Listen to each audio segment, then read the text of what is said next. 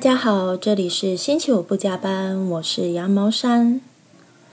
天气真的变得好冷了，不知道大家平常有没有注意保暖？现在骑机车出去应该都会结冻吧？前几天喝了怪兽海苔推荐的黑糖姜茶，没想到真的很好喝，超级推荐！而且一喝了之后，就是身体会暖起来。真的很适合现在这个季节喝。女生很容易脚底冰冷啊，或是觉得身体很寒，那就还蛮推荐喝姜茶。对啊，希望大家呢可以去买来喝喝看。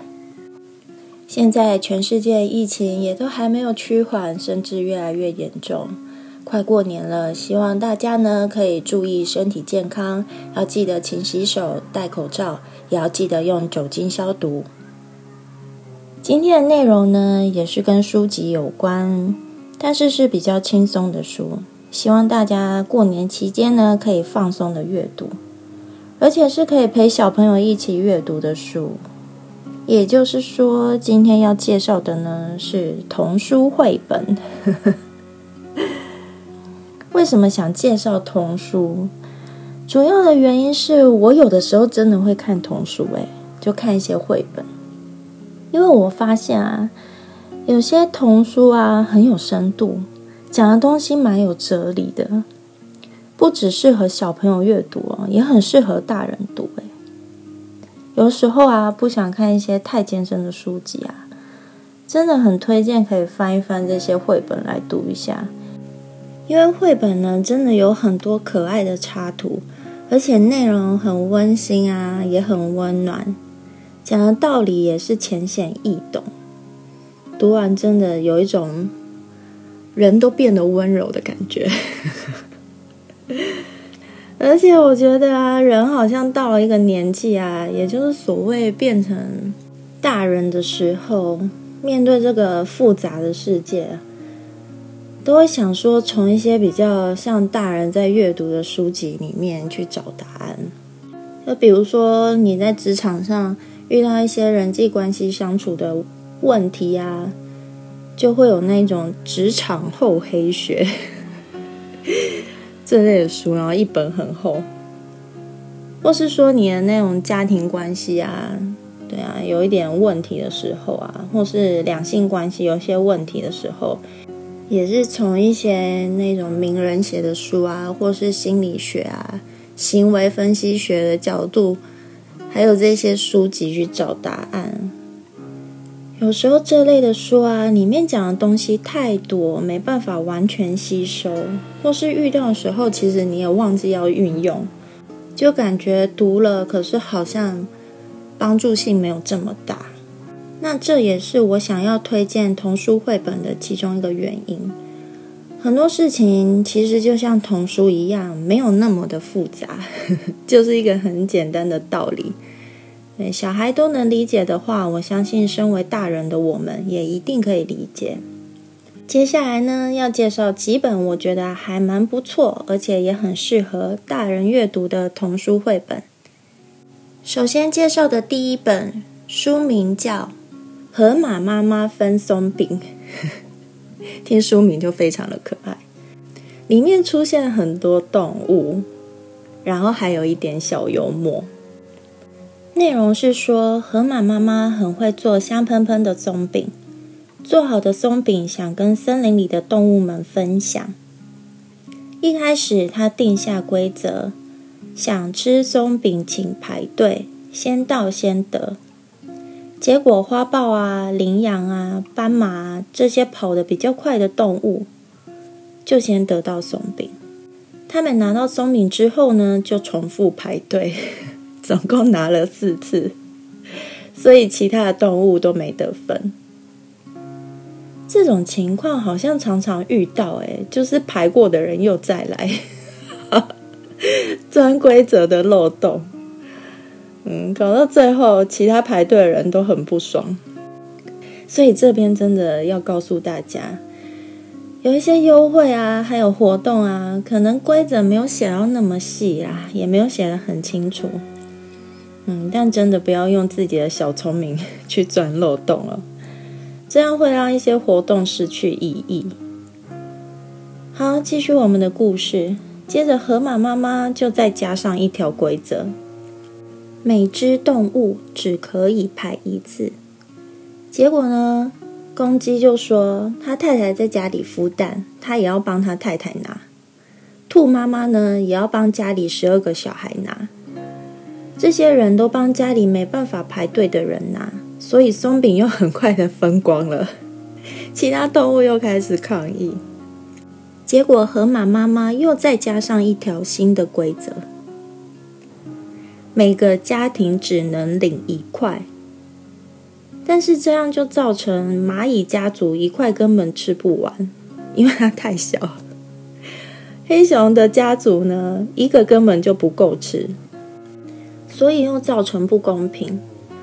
河马妈妈不放弃，她又想到新的方法。松饼大小按照体型决定。没想到这些动物还是不满意，又在那里七嘴八舌。像鼻涕虫啊，他就对瓜牛说：“你有本事把壳脱下来啊！你还不是跟我一样大？” 好好笑。蛇呢就说：“你别看我这么苗条，我可是可以吞下一头牛。”反正所有的动物就在那边鬼叫啊，不公平，甚至还怪河马妈妈的松饼做太少。这时河马妈妈就生气啦，她说：“我只是想要跟大家分享，现在却来责怪我，这样对我公平吗？我不要再跟大家分享了。”这边呢，就出现一个很可爱的动物——树懒。树懒一听到就说：“什么？我走了三天才到，我什么也没说，连香味都没闻到，就什么也领不到。”发现树懒因为行动太过缓慢，大家都很喜欢开树懒的玩笑。反正呢，河马妈妈就生气啦，她再也不分享松饼。森林里的动物们呢，都很想念河马妈妈的松饼。有一天，小猪就闻到松饼的香味，他看了看门门前的牌子，就走进河马妈妈的家里。结果，他居然拿着香喷喷的松饼走出来。其他的动物也看了河马妈妈门前的牌子，也都纷纷走进去。然后笑眯眯地拿着松饼走出来。原来是河马妈妈有了新的规则：想吃松饼的人呢，就自己动手做，这样就没有什么公平不公平的问题了。这个故事谈到一个很重要的观念，就是公平。其实这个世界上除了死亡之外，没有什么事情是真正公平的。很多时候，我们必须对这世界的不公平妥协，以及接受这个事实哦。当然，并不是说你去争取公平呢就是错的，有的时候也是应该要争取。蛮多时候是我们自己公平了，对别人却不见得是这样。像在职场上，就常常发生类似的例子。以前有一位同事啊，他自己是工程师，就时不时的抱怨说谁谁谁的工作很轻松啊，对啊，谁没有在做事啊？工作内容很简单啊，可是领的比较多。后来他就不断的跟老板反映他的薪水，然后不断的抱怨，就到处去讲，最后就造成很多不愉快，他自己也离职了。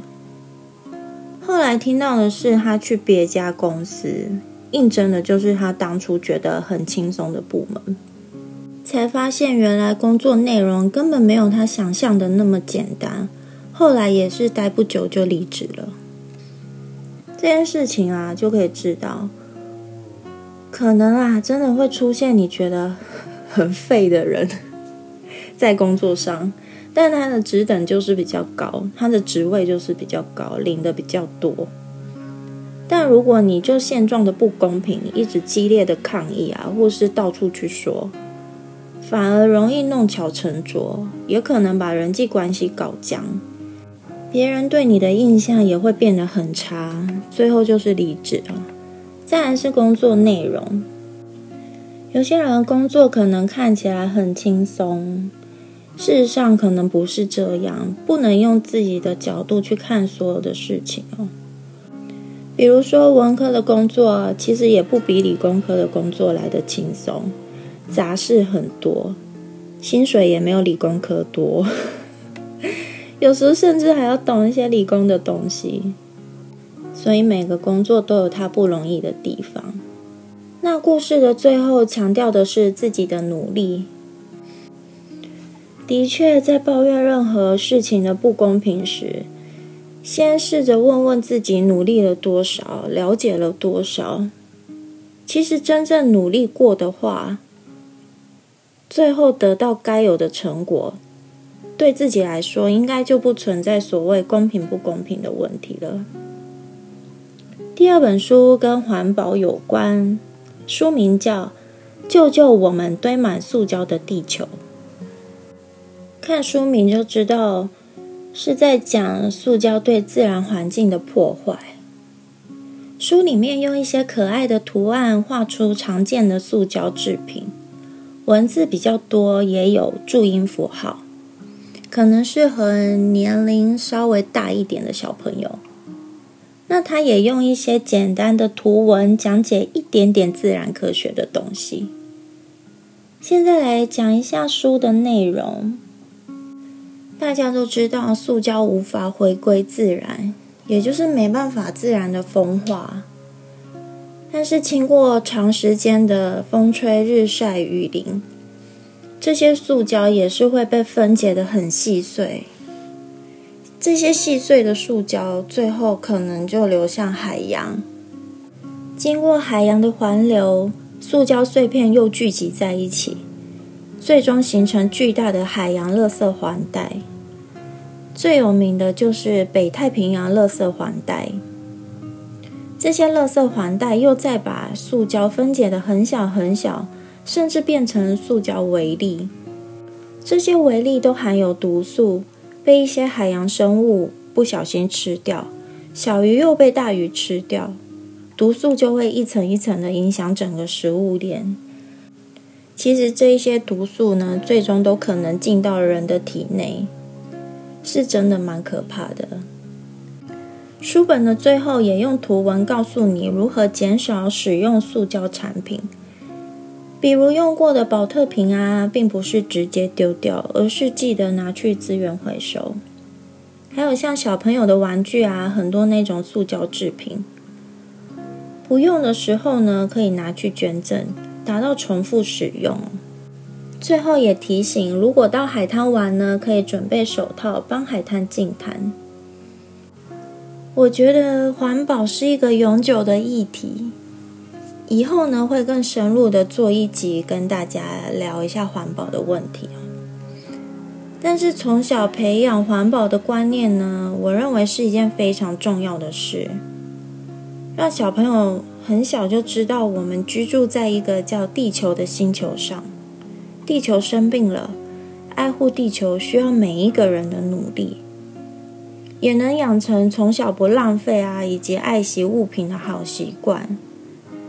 像我自己也是到了很大之后才意识到环保的重要，不过也隔了好久才渐渐改变自己的生活方式，减少使用塑胶制品，慢慢的就是改成一些可以被自然分解的东西，其他像是自备购物袋啊、保温瓶。不过认真想一想，从小到大这段时间，早就已经制造不少垃圾，也丢掉很多东西。真的是在看了像极简生活啊、没有垃圾的公寓这类的书籍，才慢慢发现自己真的制造很多塑胶制品的垃圾，还有生活周遭一些洗剂的补充包啊、零食的包装啊、塑胶碗盘啊，像这类的东西啊，只要稍微用心一下，都有更好的替代用品。前阵子我就在网络上发现，那个有在卖木头制的幼儿玩具，真的很可爱，我也觉得很惊奇。而且它是木头制的，就是比较天然，没有毒。以后丢掉的话，对环境的负担也比较低哦。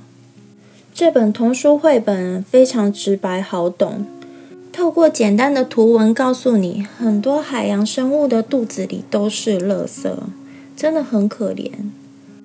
我曾经在其他的书上就看到，原来海龟会不小心把塑胶袋当成是水母，诶，真的觉得非常的难过，所以大家真的要注意环境污染的问题哦，已经越来越严重。那其他同系列还有《地球生病了，我们可以怎么帮它》这类的书，实用性很高，知识也很丰富，非常推荐大家阅读，也推荐现在的小朋友可以多阅读。第三本书呢，是我觉得最可爱的一本书，书名叫《咦，你知道这是哪一个国家吗？》里面介绍十个不同国家的冷知识，打开孩子们的世界观，而且我觉得不只是孩子的世界观呢，还有大人的。里面有很多冷知识，我自己也不知道。也是读了这本童书绘本之后才获得这些知识，所以非常的喜欢，也觉得很有趣。首先，它的图呢超级可爱，真的很可爱，也很疗愈哦。他在介绍每个国家的时候呢，也会配合国家的地理特征，就是也会画出来，那大人小孩都可以很快的了解这个国家的特色。冷知识的部分非常的粗鄙，这边分享几个给大家。有一个国家的猪比狐狸还要聪明，是哪个国家呢？答案是法国，因为法国有狩猎季，就是狩猎的季节。那每到狩猎季开始的时候，他们的野猪呢也会开始逃之夭夭。真的好聪明哦！猪就会开始游那个河，然后一路就游到瑞士。因为瑞士三十年前就已经废除狩猎的活动，猪就会在那里等到狩猎季结束之后再游回法国。真的很聪明哎！猪怎么会知道狩猎季什么时候结束啊？好神奇！另外一个呢是。在哪个国家可以买到块状的牛奶？答案是俄罗斯，因为俄罗斯的西伯利亚有一个最寒冷的村庄，最冷可以到零下七十一度。天呐，七十一度哎！有的时候我这里七八度，我都已经快要冷死了。所以他们的牛奶都是块状的，买牛奶的时候就像在买奶油。好特别哦，我觉得还蛮方便的耶。他们的乳牛呢也会穿特殊的衣服，保护他们的乳房，让他们的乳房不会冻伤，真的很有趣。另外一个是澳洲的无尾熊，大家都知道无尾熊喜欢吃尤加利树叶，也知道无尾熊很喜欢睡觉，不爱动。我是看了这本书之后才知道，原来尤加利树叶含有剧毒氰化物，哎，好毒哦！不就是柯南里面常出现的东西？无尾熊是唯一吃了氰化物不会中毒死亡的动物，哎，所以他们可以放心的吃，然后吃完就会觉得很累，一整天都在睡觉。好啦，以后看到无尾熊没在动，真的不要怪他们。因为他们吃了氰化物。还有一个国家的牛呢，非常的神圣。那这个国家是印度，这个应该蛮多人知道的。但我觉得很有趣的是，他们的牛真的可以自由自在的到处走动，诶，也有专门的牛医院。而且如果有牛在路中间睡着了，车子必须停下来等牛睡饱了才可以绕过去。或是直接走别条路，他们的牛真的就是可以很嚣张。这本童书呢，我自己很想买来收藏，因为很可爱，也补充了很多国家的小知识。像是加拿大除了英语之外，原来还说法语，这真的是没有看的话也不会知道。还有其他像有一个国家的马会吃鱼，很特别吧？真心的推荐大家去找这本书来看，也可以跟你的孩子一起阅读，让你的孩子用一个更有趣、更自然的方式认识这个世界，也认识其他不同的国家。以上就是今天介绍的三本童书绘本。那绘本的详细资讯呢，都会放在简介的部分，那大家再去看。真的非常推荐，平常不喜欢看很多文字。也不太喜欢阅读的人呢，如果有机会闲逛到书店啊，可以翻一些绘本来看。现在童书真的很厉害，讲的不再是那一种很梦幻的童话故事，王子爱公主啊，从此以后过着幸福快乐的日子。现在的童书真的变得很有意义哦，讲的事情也更宽更广，对孩子们有用之外。对大人也有疗愈跟提醒的作用。希望今天介绍的内容可以让听众朋友对童书绘本有进一步的认识。如果你有看到有趣的童书，或是你在陪孩子阅读的时候也发掘了可爱的童书绘本，都可以留言一起分享。今天的星期五不加班先到这里，谢谢您的收听，我们下次再见，拜拜。